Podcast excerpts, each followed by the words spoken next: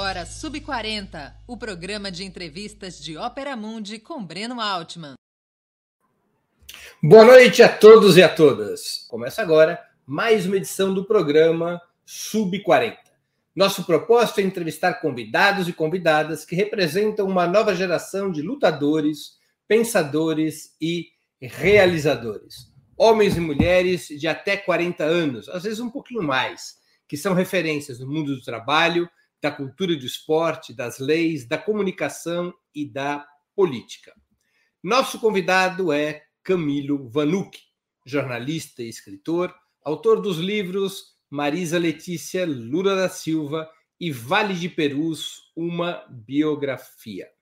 Além das perguntas que serão feitas por mim, nossos internautas também poderão apresentar questões. Na medida do possível, essas serão encaminhadas ao nosso convidado. Boa noite, Camilo. Obrigado por atender nosso convite. Para mim é uma honra tê-lo aqui conosco. A honra é minha, Breno. Obrigado você. Pelo... Parabéns pelo trabalho aí com o Sub-40. Mesmo eu sendo um pouco de um gato ao contrário aí, para mentir um pouquinho a idade para menos. E, e, um prazer estar aqui com você. Parabéns pelo trabalho do Opera Mundi. Camilo, qual é o ponto de partida? Onde e quando você nasceu? Eu nasci em São Paulo, em setembro de 79, alguns dias depois da anistia. É, São Paulo, capital, morei aqui a vida inteira, continuo aqui. Você é filho de um ex-preso político, militante histórico da resistência à ditadura, Paulo Vanucci. Também é da tua família Alexandre Vanucci Leme, assassinado pelo regime militar, cujo nome é homenageado pelo Diretório Central de Estudantes da USP. Como é que foi tua infância e juventude em uma família com essa história? Eu acho que a gente tratou com naturalidade algumas coisas que é, talvez não chegasse tão cedo ou em todo mundo é, esses temas, né, que você mencionou agora não era um assunto recorrente, mas era uma militância recorrente. O meu pai sempre foi muito militante desses temas de direitos humanos, memória, verdade, e também trabalhou no PT, na formação, assessor do Lula, tudo isso, e isso acabou incorporando né, na, na vida, assim. É, eu tenho uma, uma coisa assim, é, na minha adolescência eu vi isso com mais clareza, porque eu comecei a ler muita coisa sobre ditadura. Era um tema que me, intuitivamente também era um tema que me interessou bastante. Brasil Nunca Mais e um monte de outros trabalhos nesse sentido que eu fui lendo, né, Lamarca, é, o que é esse companheiro, enfim, as coisas iam chegando para mim, eu ia assistindo, ia lendo, e isso foi se tornou muito presente. E o Alexandre era essa figura que eu não conhecia direito, né? Porque, bom, eu nasci, ele já tinha morrido muito tempo antes. Ele, ele é primo do seu pai. Ele é primo do meu pai, ele é primo da mesma idade do meu pai. Os dois são de 1950. Ele era primo irmão, assim, muito próximo. E os dois acabaram atuando né, na LN, né, naquele período. Meu pai foi preso em 71 e o Alexandre foi preso em 73, com 22 anos, e foi preso e morreu, sob tortura. Foi torturado até a morte. E para mim era aquele quadro, era aquele retrato com óculos, não sabia muito bem quem era. Até porque a família, eles eram primos, mas meu pai de São Joaquim da Barra e o Alexandre de Sorocaba. Porque o pai do meu pai foi embora para São Joaquim da Barra e tocou a vida lá. Então também eu não convivia, não convivi com as irmãs do Alexandre, assim, eram figura muito mais de, muito mais de de livro do que de, de convivência familiar, né? E depois eu entrei na USP e acabei, era curioso, assim, falei, pô, Alexandre Vanucci Leme, é, o primo do meu pai, e acabei sabendo mais ou menos quem era, mas ali, com 17, eu entrei com 17 anos, 17, 18, acabei estudando mais. Eu lembro até uma coisa curiosa também, é, deixa eu fazer uma conta rápida aqui, 23, é, 73 ele morreu, 97 eu entrei na USP, 98, meu segundo ano na USP, teve um evento lá na história de 25 anos da morte do Alexandre. Eu participei de tudo, fui assistir. Para mim era uma coisa meio novidade. Eu era um público normal assistindo aquilo, como qualquer outra pessoa conhecendo ali é, muito da história. Eu tinha 18 anos. Mas é isso, assim, uma convivência que foi muito próxima nesse sentido de que é, eu sabia do meu pai preso, cinco anos preso, né? Não é pouca coisa. Seu pai ficou preso entre 71 e 76. Isso. Ele, inclusive agora, em janeiro ou fevereiro, eu não lembro, não sei de cor a data, mas eu lembro dele falar: puxa, hoje faz 50 anos que eu fui preso. Que agora em 2021 fez janeiro ou fevereiro, 50 anos da prisão dele. E acabou que se tornou muito forte depois, assim, né? Acabei lendo muito e. Você é o primogênito? Eu sou o primogênito. Nasci em 79, sou o mais velho, tenho três irmãs. E eu sou filho único do primeiro casamento. Então, depois tiveram dois casamentos com três irmãs que eu tenho. E a sua mãe também era militante? A minha irmã, é, a minha mãe era militante, não tão forte, assim, ela não participou da LN, mas foi militante mais depois, assim. Mas o irmão, o irmão da minha mãe é, foi o colega de ALN do meu pai. Quem Chama que é? Reinaldo Morano. Ah chama Reinaldo Morano, ele fazia medicina, ah. meu pai também fazia medicina na época. O Reinaldo Morano formou, fez a medicina até o final, depois que ele saiu, ele ficou seis anos preso, um ano a mais que meu pai, é, e depois que ele saiu, ele completou e ele é psiquiatra, é psicanalista, e, e, mas é uma figura também ali que foi da. Aí ele foi em 68, não, já preso, 70 ou 71, é, o meu tio ele foi é, nomeado presidente do centro acadêmico CAOC, lá Oswaldo Cruz da medicina, numa atitude ousada de que ele estava preso e escolheram ele para ser, se eu não me engano, presidente, mas ou então um diretor, algum diretor ali. É, então, uhum. os dois foram muito foram, foram da LN, uma militância muito forte, participaram de várias coisas ali na, na, resistência. Minha mãe era a irmã do, do, é, do Reinaldo e conheceu o meu pai na cadeia. Então, assim, ainda tenho essa história. Meu pai e minha mãe se conheceram porque ela ia visitar o irmão dela. É, e o meu pai era colega de ALN, colega de cela é, do, do Reinaldo. E aí que eles se conhecem, namoram. Quer dizer, não é que ele deve a sua mãe um cunhado, ele deve ao cunhado sua mãe. Se ele, ele deve ao cunhado da minha mãe. É. Ele Mas, assim, por causa do seu cunhado. E, isso, isso. E, e no casamento, é, no casamento deles, o, o, meu tio, o Reinaldo, ele vai escoltado, porque ele não, ele não tinha sido solto ainda. O meu pai é solto, ele fica, acho que, seis meses, nove meses a mais ainda depois. E, e, e, no casamento do meu pai com a minha mãe, o meu tio vai.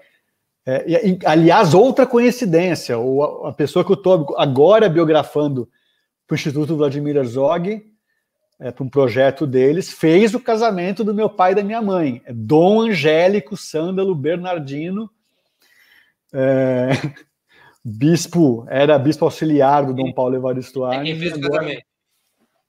Fez o casamento.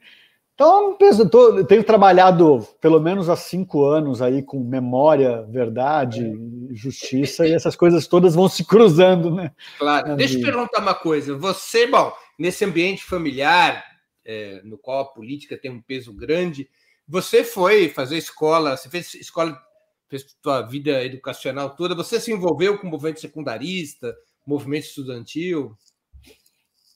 Não, quase nada. Eu fui do Grêmio no terceiro ano do ensino médio. Você fez escola, ensino médio aonde? Uma escola particular, chama Santa Cruz, uma escola ah, da elite, assim como o pessoal costuma falar aqui de São Paulo. É, eu entrei na, no jornalismo na, na ECA e daí eu não participei de movimento estudantil, só de bastidores, com amigos próximos, mas eu não fui uma liderança e não tive envolvimento maior. É, eu, tra é, eu, trabalhava, eu fiz faculdade à noite, comecei a trabalhar cedo com redação, no segundo ano da faculdade, acho, e na, na redação convencional, assim, fiquei sete anos na Isto É, uhum. fazendo revista, não era Isto É que foi depois, era uma outra Isto É antes, melhorzinha, Na época que eu trabalhava Ainda não ali. era da fase da quanto é. Não era da fase da quanto é. Uma pessoa que dirigia ali, que era o Hélio Campos Melo, que você deve conhecer, Ah. deve ter convivido depois, é, deve ter convivido bastante antes. Eu lembro de coisas. Nessas minhas memórias né, e andanças, eu lembro de ver coisas suas em 89, na, na campanha eleitoral do Lula, livro editado pela escrita, assim, coisas de, de entrevista com candidato, essa coisa toda. É, e eu participei, e o Hélio Campos Melo participou ali de 79, 80, a prisão do Lula como, como é, enfim. Mas tô, tô, tô destoando aqui, mas eu trabalhei, eu trabalhava na Estué já quando eu É, Até queria te fazer uma pergunta sobre isso. É, Você, perdão, você se formou no jornalismo em 2001, né? E passou a primeira década do século trabalhando, como você disse, na Isto É, e depois na época. Não sei se eu estou certo aqui na minha pesquisa. Esse jornalismo entrou numa profunda crise, esse jornalismo de revista encolheu profundamente. Como é que foi viver esse processo? É, é, quando eu entrei na. São dois processos diferentes. Quando eu entrei na Isto É, estava um momento de renovação e com emprego, porque estava sendo o boom da internet, digamos assim, é, e veículos ainda eram lançados e, e tudo isso com, com porte. Eu lembro que quando eu entrei na Isto É, é, a Isto É tinha sido dado uma esvaziada por conta de UOL sendo lançado, o- o o valor econômico sendo lançado. Quando eu fui para Isto É, eu tive uma mesma, mesma semana entrevista no Valor, que estava montando a equipe, e na Isto É. É, Agora, eu passei sete anos lá e aí veio um gap muito forte, assim, de a internet entrando com muita força, a Isto É ficando para trás na coisa da internet, é, e já com uma já era uma fase de, de recursos faltando, recursos sendo direcionados para a internet, coisas assim. Eu fui da Época São Paulo. A Época São Paulo ela, ela era uma revista que saía junto com a Época, como tem a Veja, a Veja São Paulo agora, mas eu, eu participei do. Agora não, né? Já existia muito tempo antes, mas é que a Época São Paulo não existe mais.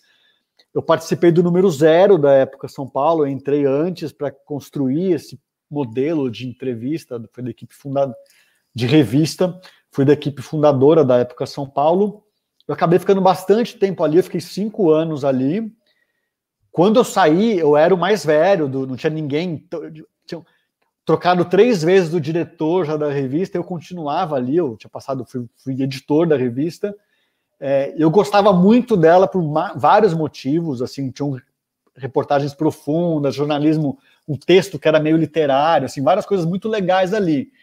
Mas, putz, no momento em que você tinha uma revista de cidade, ela saiu uma vez por mês, que era uma coisa na, totalmente fora de. Ela tinha um guia, como é que você faz um guia mensal de, de restaurantes, de cultura, etc e tal. E a briga maior no finalzinho, eu saí dela em 2012, eu estava ali há dois anos, assim, já brigando, dizendo as pessoas não vão pegar uma revista em papel para escolher o restaurante, escolher o cinema, escolher o teatro, escolher a balada. A gente tem que estar no celular. E isso ficou uma coisa assim, as coisas não andavam ali quase dois anos sem conseguir criar um aplicativo, um portal que funcionasse, e eu acabei saindo falando, isso aqui não vai dar certo. A revista estava já é, em franca, em franco declínio, e eu acabei, eu saí de lá, eu quis sair em dezembro de 2012 e ela durou mais seis meses e fechou. É, mas de fato é isso que você estava falando, assim, era um momento em que revista estava em declínio total, as coisas in, tentando migrar para a internet, mas algumas conseguindo e outras não.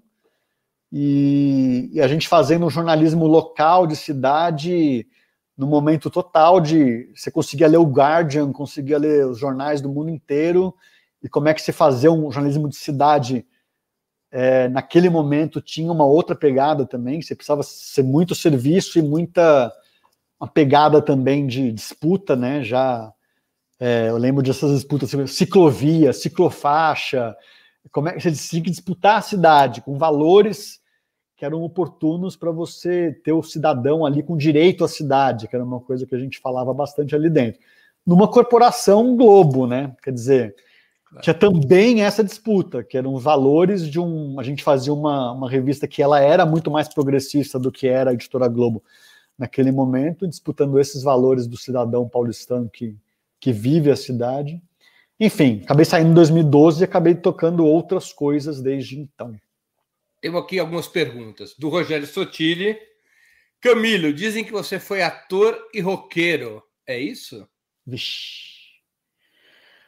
Cara, não fui ator nem roqueiro propriamente dito, mas tive banda, eu componho letras até hoje, quando algumas pessoas me pedem para compor letras, é, mas nunca fui profissional, nunca trabalhei com, com música nesse sentido, fiz poucas, poucas coisas com música, é, e também ator fui totalmente amador.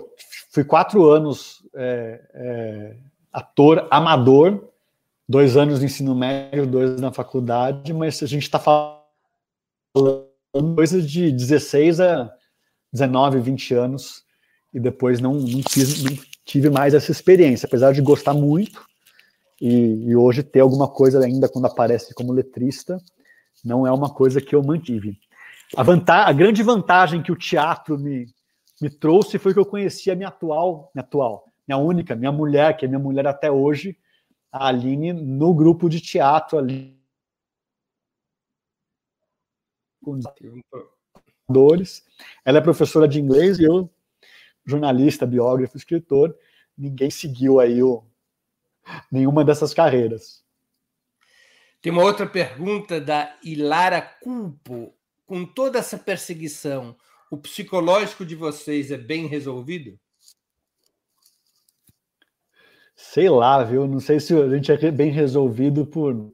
Acho que os outros que podem fazer uma, uma temperatura melhor disso, mas é, eu não tive um envolvimento, eu pessoal, né? não apanhei, não fui preso, não tive nada dessa desse background. Então, para mim, é uma coisa de, de, de história, de pesquisa, de, de ouvir, né? Muita história oral também, gosto de conversar sobre o assunto mas de uma sensação de, de militância que acaba forçando na gente, assim, de ficar muito forte, que é essa sensação de que, puxa, a gente está com o presidente da República que homenageia o Ustra, que diz que tem o um livro de cabeceira dele, é, os torturadores até hoje nunca foram condenados, julgados no Brasil.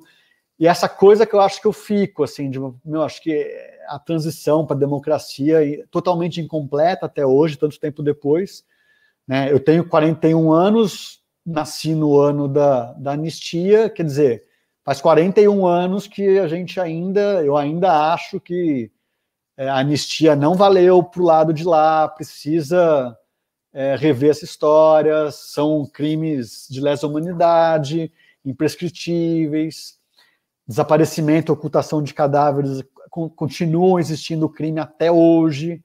Então são coisas que eu acabo tendo, não sei se com psicológico, mas com uma questão de que são é, gavetas, escaninhos que não foram fechados. E isso talvez ainda me, me, me leve, me, me empurre a trabalhar com sistemas ainda hoje e querer é, batalhar pela memória e verdade, para que essas coisas não desapareçam.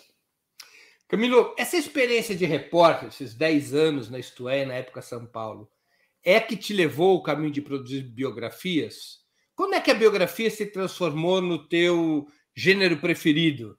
Considerando que você já tem publicadas uma biografia do empresário José Alberto de Camargo, ex-diretor do Instituto Lula, da ex-primeira-dama Marisa Letícia Lula da Silva, e está concluindo a biografia da histórica militante por direitos humanos Margarida Genevois, além de ter chamado o livro sobre a Vala de Perus, onde o regime militar enterrou numa cova comum tantos militantes, de uma biografia.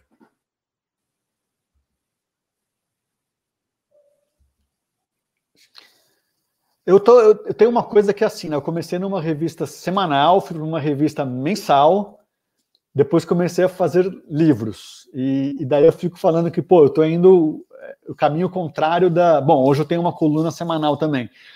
Mas é, eu, falo, eu acho que eu fui trabalhando o, o, jornalismo de um jeito assim, em vez de eu escrever todo dia com a notícia, com a informação mais rápida, eu acabei caminhando para um, para o ambiente, digamos assim, profissional de escrever uma coisa com mais tempo de produção. Mesmo na revista mensal, eu fazia duas, três matérias por mês, mas tinha matéria que eu ficava dois, três meses fazendo. É, e trabalhei bastante perfis, coisas desse tipo, né? É, e isso caminhou em paralelo, né? Em dois, eu, eu, fiz a biografia que você mencionou aí, as memórias do, do José Alberto de Camargo, é, foi em 2007. Eu era jornalista da Isto É. Aliás, uhum. Eu, fiz, eu trabalhei, eu fiz a biografia em 2006 como jornalista da, da Isto É. E quando eu lancei a biografia, que foi no começo de 2007, fazia semanas que eu tinha largado. Assim, eu larguei, a Isto É não aguentava mais aquele esquema, que já depois de uma transição que teve lá, de uma mudança de diretoria, é, de direção, e, e acabei fazendo essa, essas memórias. E depois caminhou paralelo, assim, o que eu acho que foi o que aconteceu mais recentemente, assim, foi essa a biografia política, sabe? A biografia, essa seleção de histórias e de temas que tem a ver com resistência, com ditadura militar, com memória e verdade, que eu acho que foi muito depois de 2016. Em 2016, é, eu fui membro e relator da Comissão da Memória e Verdade da Prefeitura de São Paulo. Uhum. Foi o último ano do Haddad na Prefeitura de São Paulo e foi uma coisa assim, foi, foi nova na minha vida, assim, por essa experiência que eu tinha já familiar e de direitos humanos, mas eu nunca tinha imaginado trabalhar com essa com uma, uma comissão da memória e verdade. E o Aldalho Dantas, ele me, me recomenda ali, ele me, me indica quando o César Cordaro, que era um dos cinco membros da comissão, deixa a comissão no comecinho de 2016, faltando pouco, nove meses, oito meses para terminar o nosso o mandato o mandato da comissão, é, ele ele joga o meu nome ali. E aí eu, ele me liga perguntando: você topa? Eu falei: putz, eu topo. É, e foi muito legal a experiência, porque foi corrida, o assunto era difícil, mas ao mesmo tempo, assim, eu entrei ali já sem, sem tempo de eu pegar uma pesquisa para fazer. Porque eles tinham produzido, mas ninguém tinha escrito nada, e a gente tinha em setembro que entregar o relatório, depois eu pedi para prorrogação até dezembro, é, eu estava ali com aquelas pessoas que eram militantes históricas, né? O Firmino Fecchio, Teresa Lajolo, Adriano Diogo e o Aldalho Dantas todos eles assim. Eu era o, né, o como é que fala? Caçula, o caçula é. Caçula. Caçula ali, é, mas com a função de juntar aquelas coisas o que eles tinham produzido e escrever o relatório.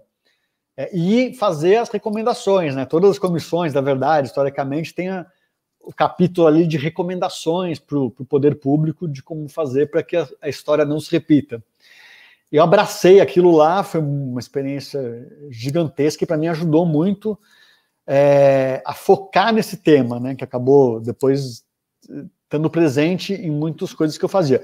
Eu, ali eu já estava fazendo a biografia da Marisa. Uhum.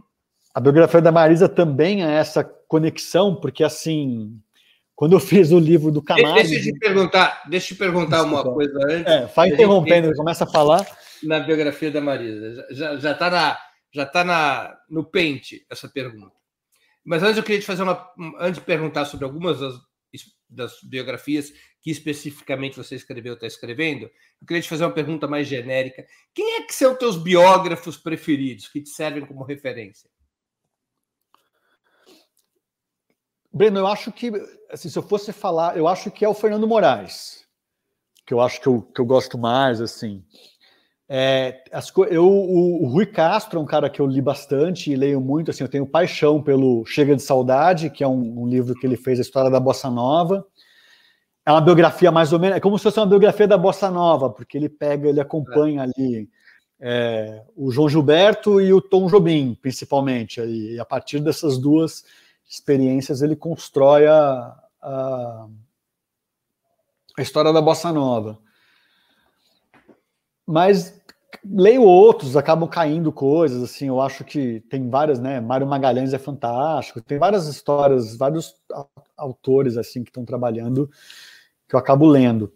É, e coisas menores, assim, eu, fico, eu, eu, gosto muito de biografias que não são aquelas biografias também de 600 páginas. Porque, em geral, a gente trabalha biografias como assim, uma obra definitiva, a pessoa precisa contar é, tudo sobre a figura.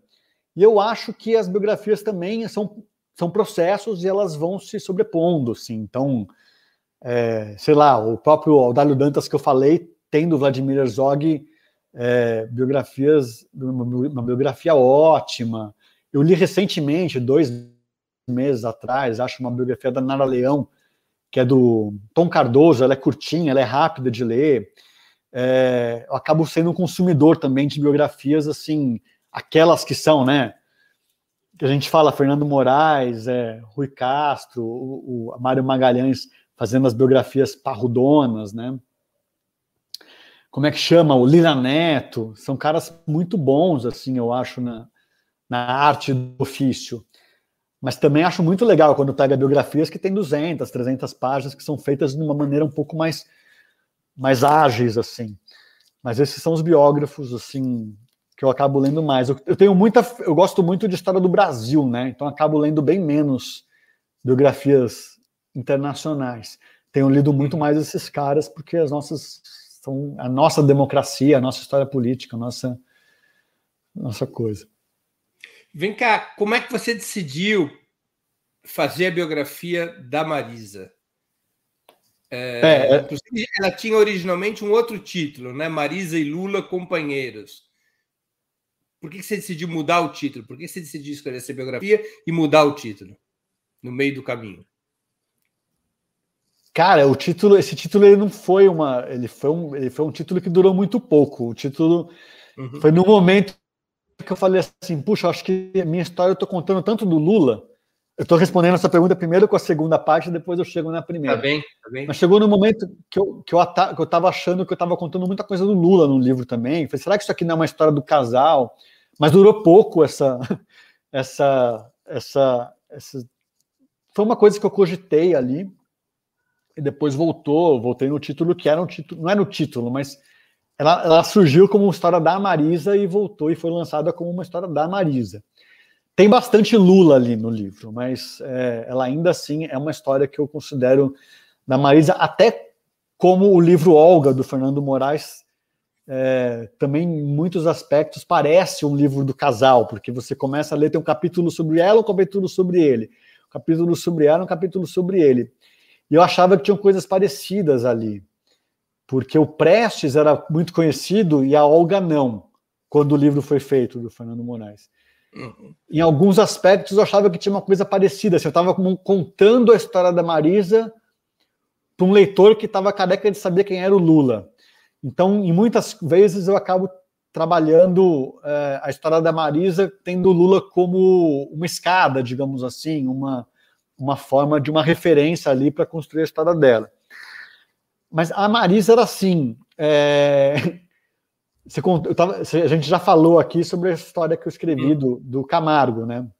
O Camargo, é, o barato no Camargo é porque ele ficou 30 anos presidente de uma empresa chamada CBMM, que é uma empresa do Grupo Moreira Salles, que é uma empresa que explora é, é uma mineradora e metalurgia de nióbio.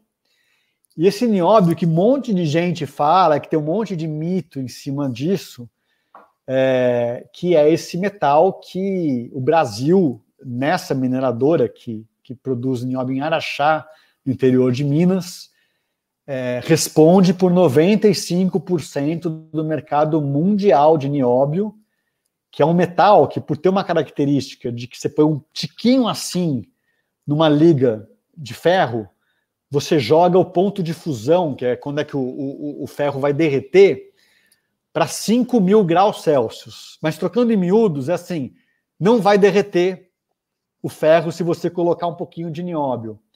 Então, por causa disso, o nióbio de Araxá, do interior de Minas, ele está nos foguetes da NASA, é, nos oleodutos que cruzam a Sibéria, transportando gás, os gasodutos e oleodutos da Sibéria para a Europa, é, e todos aqueles arranha-céus da China, com 100 andares, 80 andares, não sei o que lá, em Xangai, todos eles têm o nióbio de Araxá, o, o nióbio brasileiro é, do grupo Moreira Salles. O Camargo foi o cara que ele pegou aquilo como uma mina, muito caseira, muito pequena, é, é com uma dimensão muito pequena nos anos 70, começo dos anos 70, em Araxá, e ele foi bater na porta da China comunista, da Rússia comunista, Guerra Fria, anos 70, tudo isso, acabou construindo um negócio gigante de pronta entrega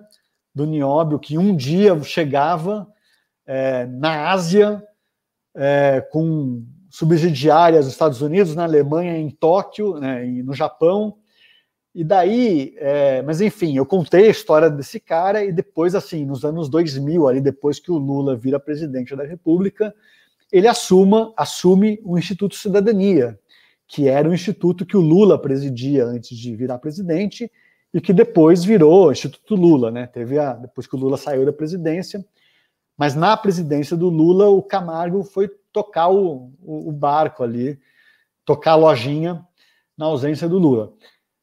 Em 2007, é, a gente faz, eu escrevo, a gente lança a biografia do Camargo e a gente faz um evento de lançamento em Brasília. E nesse evento de lançamento em Brasília, a Marisa vai. O Lula não vai, porque ele não consegue ir, mas ele queria ter ido, etc. e tal, mas fica preso no Palácio é, do Planalto naquele dia. Tem uma, um ministro que cai no mesmo dia que a gente foi lá fazer o lançamento. Mas a Marisa vai, e daí, Brena, é curioso assim, essas coisas da, do imponderável, né? É, tá uma conversa nesse momento mostrando para ela o livro, Marisa, ele e eu, é, ela folheando o livro e ela começa a perguntar para ele assim, como é que é fazer uma biografia, quanto tempo demorou, como é que o Camilo fez as entrevistas, quantas entrevistas foram, ela queria, estava curiosíssima para saber. E o Camargo vira para ela e fala assim: Marisa, você, você devia fazer as suas memórias, porque as pessoas vão gostar de saber. Ele mencionou ali, tudo isso o Camargo, né? Uhum. É, você foi babá com 13 anos de idade, você foi operária, né? Teve a história de que você perdeu seu marido assassinado, grávida. A história é trágica ali, da, os primórdios ali da, da história, antes dela se tornar a pessoa pública que ela virou depois, né, por ter sido companheira do, do Lula. É, e daí ela fala assim: ah, não sei, não sei o quê, acho que, quem sabe, um dia, tirou o bonde de campo, mas eu comentei na hora, eu falei assim: não, eu acho que você devia fazer mesmo, eu, eu gostaria muito de ler. E o Camargo fez a brincadeira na hora. Lê não, você vai escrever. Eu levei na esportiva, brinquei, né, assim, ah, virei para ela e falei: Dona Marisa, quando a gente começa? Eu posso me mudar para Brasília amanhã. Ou semana que vem, vai que seja, eu mudo para cá e a gente começa a tocar isso aí. Mas ela desconversou. Eu sei que daí, Breno, também não queria ficar muito tempo nisso, porque eu gosto de. Eu conto essa história e acabo demorando para contar, porque tem, é cheia de, cheia de coisas no meio. Mas eu sei que aí virou um negócio. Eu não frequento Marisa, nunca frequentei assim, mas a cada dois, três anos encontrava ela em alguma coisa, algum evento, alguma congresso, essas coisas de campanha, coisas do tipo. Quando eu encontrei, é, virou uma coisa que eu falava assim: Ó, oh, Marisa, aquela proposta lá continua de pé, quando você achar que é hora, não sei o que e tal.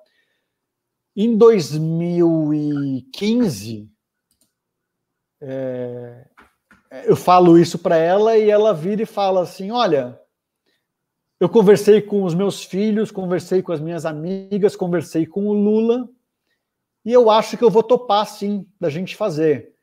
E como é que é? Ela quis saber de novo. Ela falou: você pode ir na minha casa, pode, você pode ir lá uma vez por semana, vou te contando. Porque a minha ideia era fazer memórias, não era uma coisa.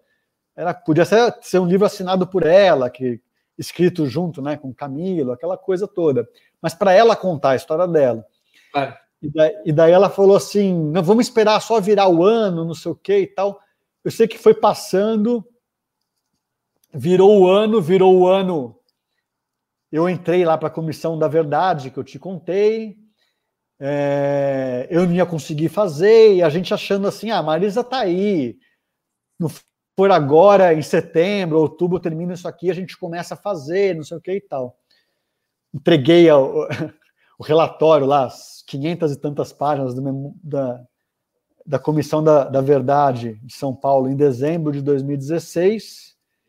Em janeiro de 2017, quando eu acho que vou começar a fazer a história dela, eu vejo pela, pelo jornal a notícia do AVC. É, e daí eu até falo assim, bom, então esquece, deixa para lá. Não era uma coisa fazer a biografia dela, não era uma, eu queria fazer as memórias, queria que ela contasse, queria poder sentar do lado dela e ouvir. E daí eu sei que eu fui no é, no Sírio Libanês, no dia 2 de fevereiro de 2017, quando a família já noticia que, que vai fazer doação de órgãos, etc. e tal. Eu chego lá, abre o elevador no, no, no andar em que ela estava internada. Essas coisas do, do, destino, o elevador abre, assim, eu estou até distraído no celular, vendo os negócios. Entra numa sala que está o Lula sozinho, pegando uma água ele tinha deixado a sala lá da UTI e tal, tinha ido pegar uma água, tinha mais ninguém em volta, dou de cara com o presidente Lula, e ele me cumprimenta e fala: Camilo, cadê o livro que você ia escrever da Marisa? Você escreveu o livro? Eu falo, Lula, não escrevi o livro. Você sabe que eu não escrevi o livro. Não fiz nenhuma entrevista com você, com ninguém. E ele responde assim: Agora eu que vou ter que te falar tudo o que ela ia te falar. E aquilo me pegou de surpresa, porque eu achei que eu nunca mais fosse fazer o livro. E daí ele até brinca comigo na hora e fala assim: vai ser bom, porque eu vou poder falar mais bem de mim do que ela falaria. E eu respondi para ele: eu falei, Lula, o livro não é sobre você, o livro é sobre ela. Ninguém vai ficar falando bem de você no meu livro. E daí ele riu, não sei o quê, me abraçou, todo emocionado, né? Olho vermelho, aquela coisa tudo, todo momento muito, muito duro, muito difícil. Mas aquilo ficou na minha cabeça daquilo nos dias depois, né? Miss morte, enterro, missa de sétimo, cremação, missa de sétimo dia. Eu escrevi uns dois artigos sobre ela, foram publicados naquela semana, e daí eu falei, puta, eu vou fazer esse livro. E daí acabou que foi uma coisa, uma, uma, loucura, né? Porque eu queria sentar com ela que ela contasse tudo. Sem ter ela, eu entrevistei 100 pessoas para fazer o livro. É, e o Lula foi preso. Eu tive uma ou duas entrevistas com o Lula, e quando, quando eu ia voltar nele para um monte de pergunta, um monte de dúvida, um monte de história, ele ficou aquele período mais de um ano preso, um ano e meio preso. É, então foi punk, acabei me virando para fazer o livro é, sem ela e sem ele, praticamente. Três anos para fazer o livro? Foram dois anos para fazer o livro, mas mais um período de, de procurar editora, né? Não foi uma coisa. Mandei para umas três editoras e, e depois um período lá de edição, fechar caderno de fotos e vem, muda, aquela coisa toda que os livros têm, né? Prefácio, apresentação. Claro. Então ficou três anos na, para sair ah, o livro. Ele saiu, ele saiu, ele saiu no terceiro aniversário da morte da sim, Sim, sim, eu me lembro disso, eu me lembro. É, Camilo, você estava nos contando que você trabalhou na Comissão Municipal da Verdade e, e preparou o relatório da comissão. É, o relatório, como é que você foi do relatório a este livro com um título tão curioso? Vala de Perus, uma biografia. Por que esse título? E qual foi a importância de resgatar essa história? A Comissão, na verdade, de São Paulo, ela tinha um mandato muito claro. É, é, ela era investigar as violações de direitos humanos praticadas pela Prefeitura de São Paulo, ou que tivesse a Prefeitura de São Paulo como vítima, ou os funcionários, servidores da Prefeitura de São Paulo. Ela não ia investigar os crimes que aconteceram na cidade de São Paulo. Já tinha tido a comissão estadual, a própria Câmara dos Vereadores já tinha feito uma comissão municipal da verdade do Legislativo Municipal. É, e a Prefeitura de São Paulo, é, ela cria, né, o, Rogério Sotile, que estava acompanhando a gente aqui, acho que deve estar acompanhando, era o secretário municipal de Direitos Humanos, daí durante, né, durante o período de, de, de, vigência da comissão mudou para o Suplicy, é, que já era o, o, o, secretário quando eu entrei, mas ela tinha essa característica no, lá no Diário Oficial, quando cria, de investigar. E aí, Breno, é, a gente chegou à sensação de que a principal violação de direitos humanos cometida pela Prefeitura de São Paulo foi a Vala de Perus. Porque a Vala de Perus foi a, a ocultação de cadáveres é, pelos cemitérios que são municipais. Então, em algum momento ali, um servidor do município e a ocultação foi deliberada. É, as histórias de que as apurações, não só nossa, mas desde a CPI de Perus, teve uma CPI é, na Câmara Municipal de 90, 91, que durou, seis meses. É. E a Tereza Lajolo, que foi a presidente, a coordenadora da nossa Comissão da Verdade em 2015 e 2016, ela tinha sido a relatora da CPI, da comissão de 90 a 91. É, então, assim, tinha, tinha perseguição, tinha demissões na Prefeitura de São Paulo por conta de, de, de atividade política, militância política, mas na, no episódio da Vara de Perus, você tinha ali a execução, o, o desaparecimento forçado e a ocultação deliberada de cadáveres, porque é, os nomes verdadeiros eles eram conhecidos. É, os laudos do IML eles traziam, em geral, os dois nomes, o nome verdadeiro e o nome usado na guerrilha, o nome de clandestinidade uhum. dessas vítimas da, do regime militar, da ditadura militar. E daí, a, na hora de enterrar, houve a, a escolha por enterrar com o nome clandestino. O nome clandestino, Breno, ele só funciona na organização clandestina. Porque tirando as famílias em que os pais eram militantes, que os irmãos eram militantes, você não contava o seu nome de guerra, o seu nome de clandestinidade para os seus pais, como claro. você não contava o seu nome de batismo para os companheiros de guerrilha. Quando você é morto e você é enterrado com o nome de clandestinidade, a família não te encontra. Porque a família vai te procurar nos MLs, nos cemitérios, pelo seu nome de batismo, de registro. E se você está enterrado com outro nome, é, eles não vão localizar. Então era uma opção para que as famílias não encontrassem.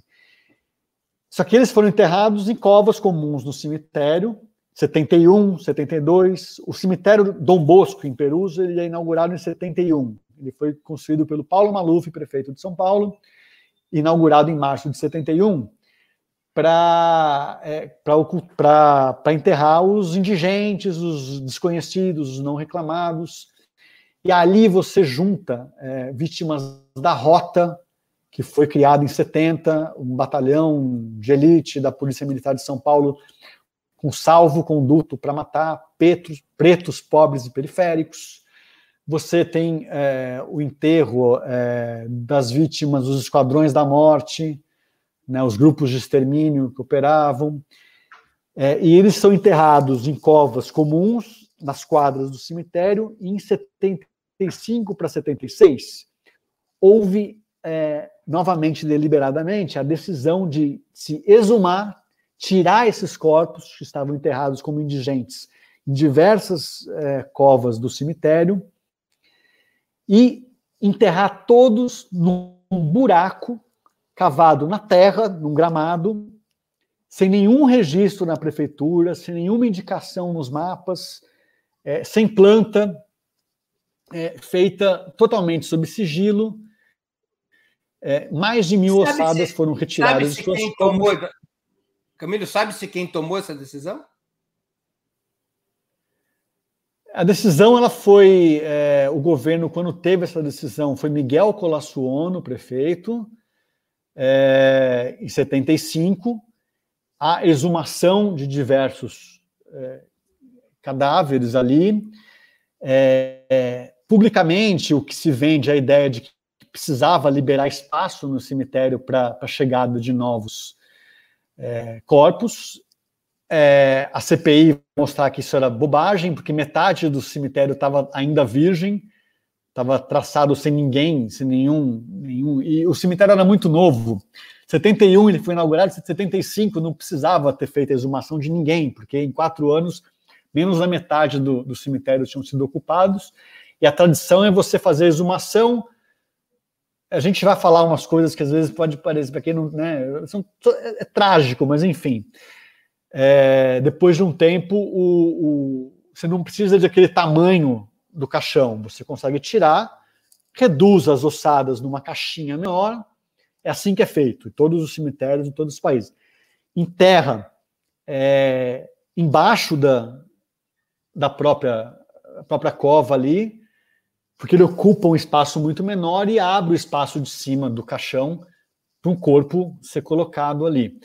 É, mas a ideia, Brena, é é, as coisas são, são é muito perverso, assim, né? Porque a ideia, eles estavam batalhando até 75, tinha uma disputa para se construir é, um crematório nesse cemitério Dom Bosco de Perus, que ele foi tentado construir já na época do Maluf, é, de um jeito assim, sala de velório, e a própria empresa, uma empresa estrangeira que tinha sido consultada para fazer a construção desse crematório, é, ela se recusa a fazer e fala: está muito estranho isso aqui. Vocês querem fazer um crematório sem um lugar para receber os parentes, os familiares. Por que, que vocês vão botar fogo num cadáver sem ter um lugar de, de né, recepção dos familiares, uma capela, sem nada desse tipo? É, e a coisa era construída ali assim, enfim, não era para ser um crematório, era para ser um incinerador de corpos. E a ideia ali era que esses corpos seriam incinerados. 75, eles resolvem. Chegou-se em algum momento a saber quantos eh, foram os presos políticos enterrados na vala de Perus? É, não, é, ele pode ser, ele pode chegar a 40. Então, assim, tem 1.049 ossadas que foram retiradas de lá. Essas ossadas, eu no livro, e a, quando eu falo sobre o assunto, eu falo que são todos é, vítimas da violência de Estado. Porque a violência de Estado ela é a violência que a rota usa para matar pretos pobres periféricos, ela é a violência que é usada pelos grupos de extermínio, que foi usada na época para matar com anuência dos órgãos públicos, até porque você tinha um delegado da polícia do DOPS de São Paulo, que era o chefe de um dos esquadrões da, da morte, né, o Fleury, é, até mortos da meningite foram enterrados na Vala de Perus, com uma decisão também de ocultar, ocultar para dizer que o número de vítimas daquela epidemia não era tão grande assim.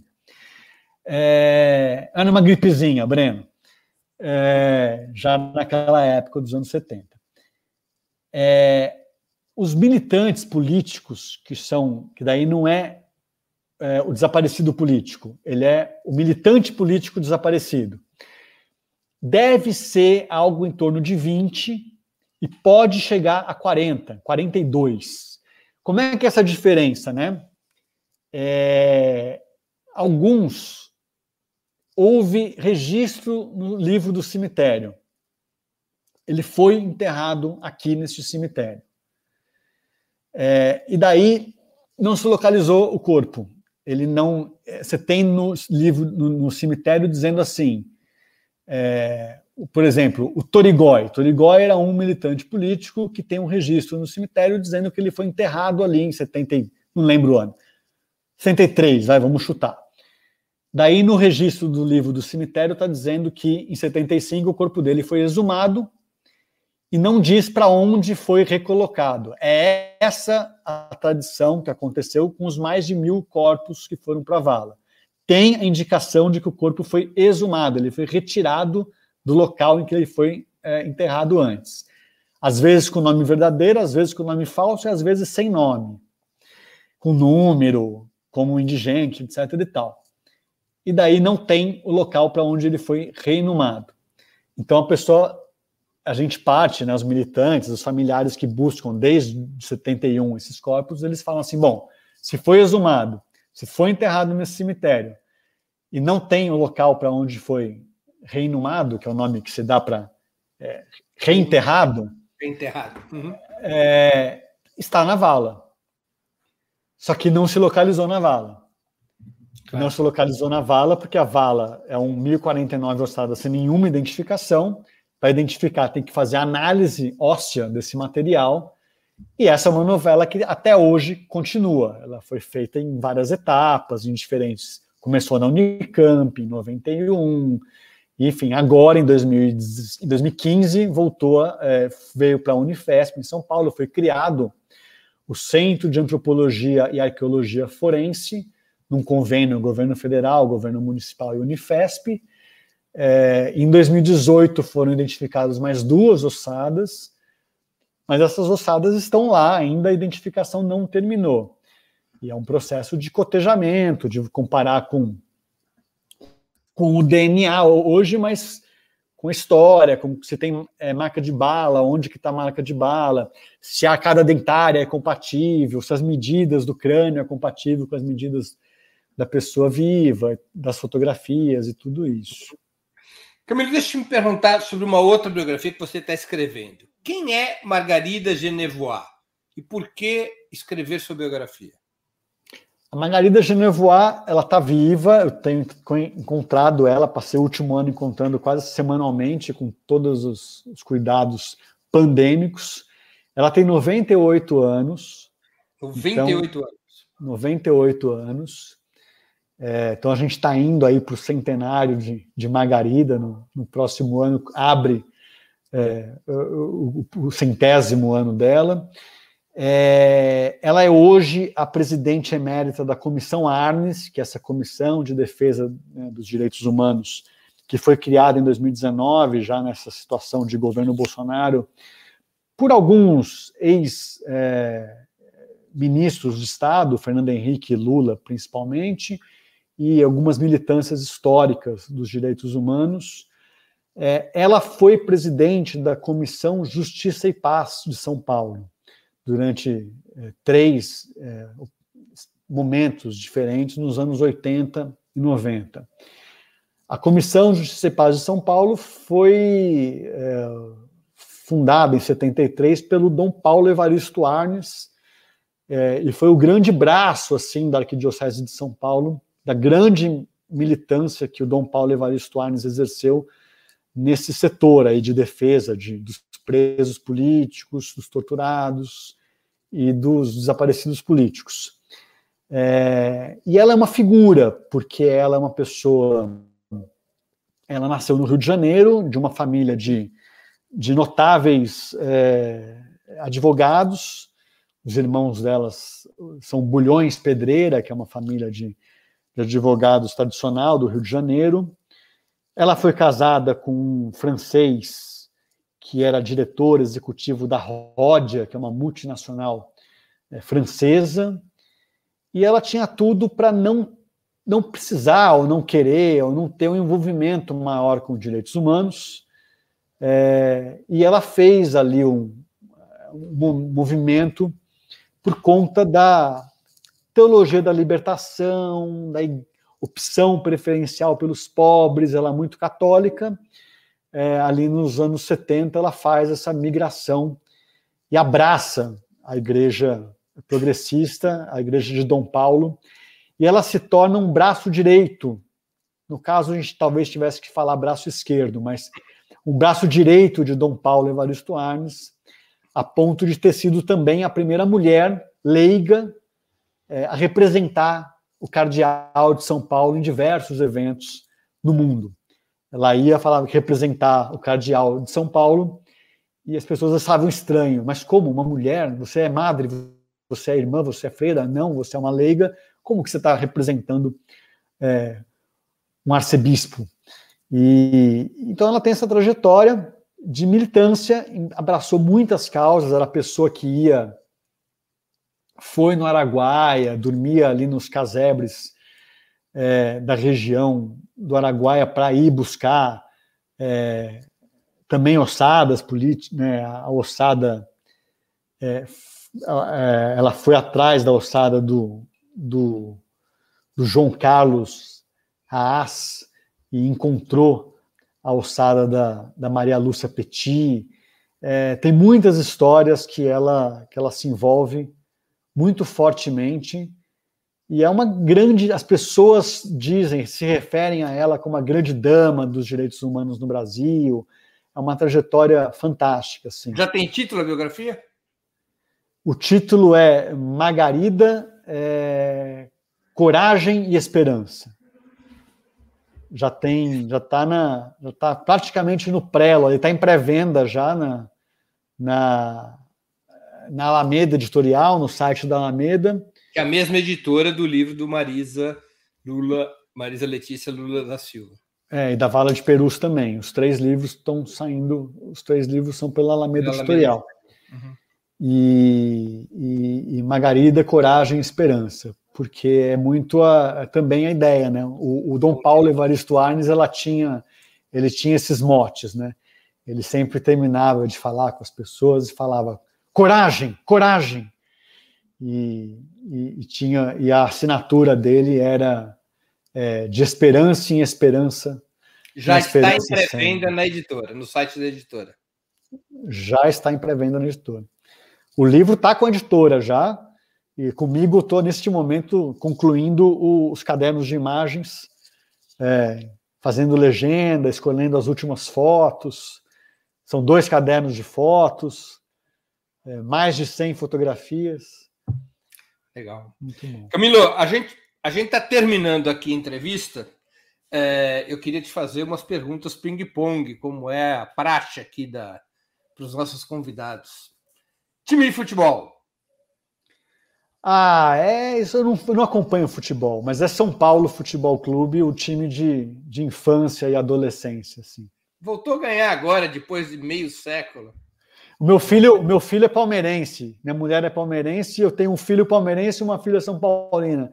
E a gente fez uma disputa ali no sofá, porque era São Paulo contra Palmeiras, Palmeiras. E, e, virou aí uma. Meus filhos também são São Paulinos, estavam contentes essa semana. Já não sabiam mais o que era um título. Pois é. Livro, livro inesquecível. Grande Sertão Veredas. É uma biografia, o Grande Sertão é uma biografia do, do Riobaldo Tatarana, contado por ele, uma biografia de ficção. Música preferida? Música preferida? Putz.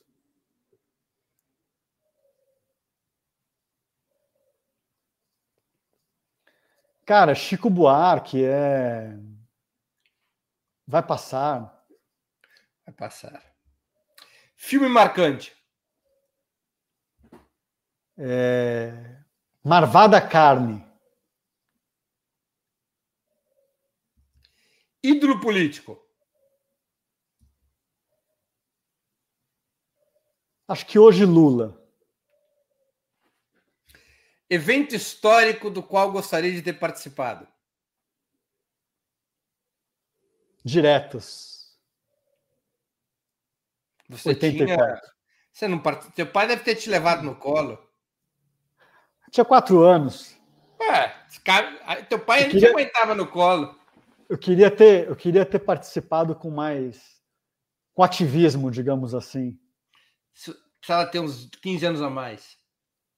Ah, uns 12 já dava, né? Com 16 ali. Uma geração meio cara pintados.